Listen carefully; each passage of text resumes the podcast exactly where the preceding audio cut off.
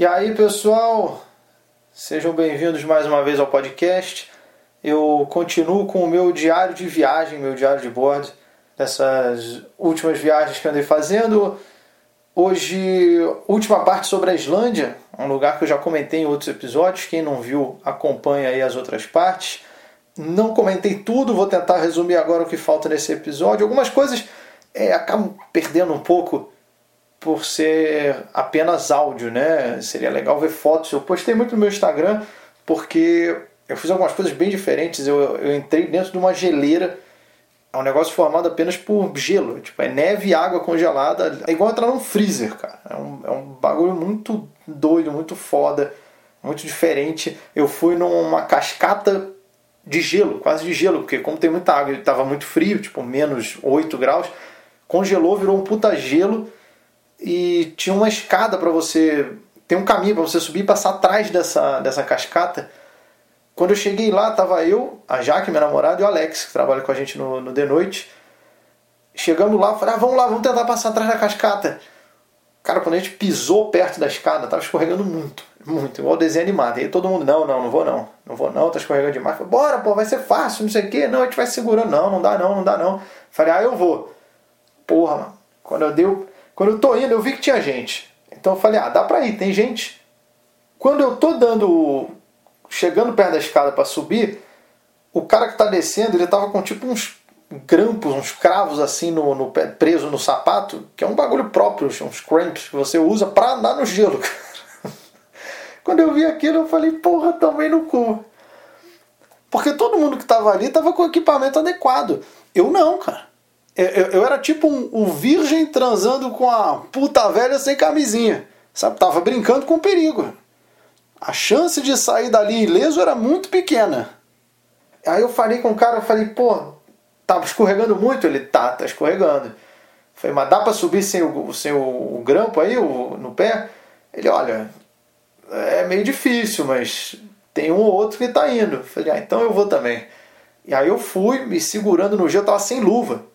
Eu tinha deixado a luva, então fui segurando em barras de gelo esse percurso todo e atravessei, dei a volta, fui um momento ou outro, dei uma escorregada de leve, que se eu escorrego mesmo eu caio dentro dessa cachoeira.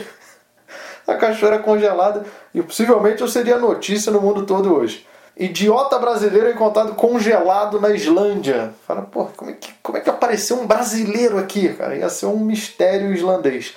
E eu fui, voltei, não aconteceu nada, a não ser a minha mão que ficou completamente vermelha, porque eu fui agarrando em barras de gelo. Enfim, depois eu vou ver o que eu tenho de, de foto disso, de vídeo e postar, cara. Mas foi uma experiência interessante. Nesse mesmo dia, eu fui numa uma praia que é formada por areia vulcânica. Então é muito doido, porque é uma praia com areia preta. A areia toda preta, tem a praia, às vezes tem uns pedaços de gelo, que está muito frio, então, cara, é um cenário de outro planeta, sabe? Um bagulho muito diferente. E tem piadas que eu pensei sobre esse tema, mas que tem piadas hoje que não dá, elas têm que morrer na nossa cabeça, porque as pessoas só vão poder rir por dentro, sabe? Ou, ou outros vão se irritar, porque quando me perguntaram, ah, você já viu Praia Preta? Eu falei só em dia de arrastão. Foi o único dia. Entre parênteses, estou de brinks. É uma piada, óbvio, é... e eu fiquei pensando como que eu poderia fazer lá no palco. Porque se você for ver, cara, os brancos, os piores crimes, são os, são os brancos que fazem. Por exemplo, serial killer. São todos brancos. É você não acha serial killer negro. Por quê? Porque para ser um serial killer, você precisa matar, sei lá, mais três pessoas. O negro não dá tempo de atingir isso. Não dá, não dá. Porque o, o, o negro, ele, se ele pensar em roubar uma pessoa, você já atravessou a rua. Não dá. É, é, é muito mais difícil. O branco não, cara. O branco ninguém faz nada. Pô, o maníaco do parque. O cara matou uma porrada de gente. Sei lá, foram seis. Eu fui olhar, foram seis mulheres que ele matou, mais nove tentativas, foram 15 é, assassinatos e tentativas de assassinatos no mesmo parque. No mesmo parque. Cara, nego via não devia falar nada, porque ele era branco. Sabe? Devia ter gente vendo ele entrar no parque com a menina, sair cheio de sangue, o pessoal, pô, aquele cara lá. Acho que é a quarta vez que ele chega aí com a menina e sai sozinho cheio de sangue. O que, que será que é? O nego devia falar, é, acho que ele adora namorar mulher menstruada. Porra, sempre vem com elas aí, vai ver, ele não gosta de sujar o lençol da casa dele, então ela, ele traz elas aí no parque, que é não, não sujar a casa. Ah, estranho, hein? Será que não é homicídio? Ah, claro que não, olha a cor dele. O cara foi várias vezes no parque e não aconteceu nada. O negão, se for correr no mesmo parque a segunda vez, a polícia já para ele. Tá correndo por quê? Não, não, porque eu tô treinando. Tá treinando para quê? Não, eu sou atleta de corrida. E porque você é atleta de corrida, tem que correr o tempo todo? polícia começou a questionar o cara. Não, mas peraí, eu tô treinando mesmo. É, o meu treinador tá aí atrás. É e o seu treinador deve ser uma senhora sem bolsa. É isso que você quer dizer? Não, pelo amor de Deus, eu tô treinando pra Olimpíada, eu sou atleta, eu preciso correr, cara. É isso. E você não pode correr numa esteira? Que é para caso aconteça uma coisa, a gente saiba onde você tá? Ele não tem chance, cara. Porra, o branco. O branco vai no cinema com a metralhadora e, e metralha uma galera. Se o negro quiser fazer isso, já é muito mais difícil. Primeiro que já vai ser mais difícil ele chegar no cinema, porque vai ter problema para pegar o táxi. O táxi não para. Não, esse cara eu não vou pegar, não. Então, é muito mais difícil. Os brancos são muito piores. E falando em crime, me levou numa, numa outra estatística interessante, que na Islândia, cara, o crime é praticamente zero, cara. É impressionante. O, o índice de homicídio lá é, é 1,8 Sabe? No, no, cara. E normalmente é uma briga por causa de bebida, alguém acabou enchendo a cara e, sabe? Mas é, menos de duas pessoas morrem no ano. Cara, isso aqui pro padrão do Brasil, cara. Isso, isso não é nada, nada. Nada. Eu acho que qualquer coisa no Brasil já matou mais de duas pessoas. Qualquer coisa, soltar pipa, já matou mais de duas pessoas. O cerol passa, corta o motoqueiro. E a Islândia é muito segura. Muito, muito, impressionante. E eu fiquei me imaginando como é que seria se o Brasil fosse desse jeito. Se o Brasil ficasse, sei lá, um ano sem crime. Se o Brasil. Eu acho que se, se os bandidos entrarem em greve, essa vai ser de maior impacto no Brasil, cara. Porque, tipo, a greve de caminhoneiro é ruim? Sim. Greve do correio, pô, uma merda. Greve de banqueiro, é um saco. Mas a de bandido ia acabar com o Brasil. Ninguém nunca parou pra pensar nisso, cara. Nunca parou. Se o Brasil ficar um ano sem crime, pô, o, o Datena ia ficar perdido na TV. Ele não ia ter o que fazer. Mostra aí, me dê imagens agora, olha a barbaridade aí, o, olha aí, São Paulo, olha aí. Olha aí, me mostra aí, me dê imagens aí, que, que, que lugar é esse aí, que não está acontecendo nada. Hamilton, você está onde? Eu, estou em São Paulo, Natana, não está acontecendo nada. É, então.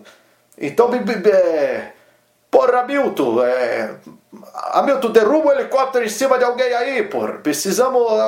Datena não ia ter o que fazer, cara. Não ia ter o que fazer. Ele fica tentando catar alguma coisa. Hamilton, peraí, mostra aquele ali, ó. O rapaz pichando aí, ó, uma barbaridade aí. É, é, é, picha, é, é pichação aí, Hamilton. É, da Atena não é pichação, não. É, a comunidade está repintando o muro. Ele já estava branco, mas estão repintando. Está acontecendo um mutirão aqui de cidadania. Olha, os cidadão aí, ô, bosta direito aí. Ele está usando um spray branco na parede branca. Se a parede fosse mais escura, ia dar para ver. É pichação. Acho que é pichação. Vamos fazer a denúncia. Denúncia. Da Atena acabou, ia ficar desempregado, cara. Em uma semana ele ia perder o emprego. Imagina, o jornal não ia ter o que mostrar mais, cara. Não ia mais ter o que mostrar. Eles iam entrevistar as pessoas agora mostrando a merda que tá a vida delas. Falar, o que, que a senhora tá achando agora dessa onda de paz no Brasil? Ah, eu tô achando muito ruim porque minha filha agora vai pra rua, né? E ela volta às 8 da manhã e eu não posso fazer nada. Porque o, o país é seguro. Antigamente eu tinha as desculpas aí de, de que, que era violenta, ela tinha medo voltava para casa cedo. Mas agora.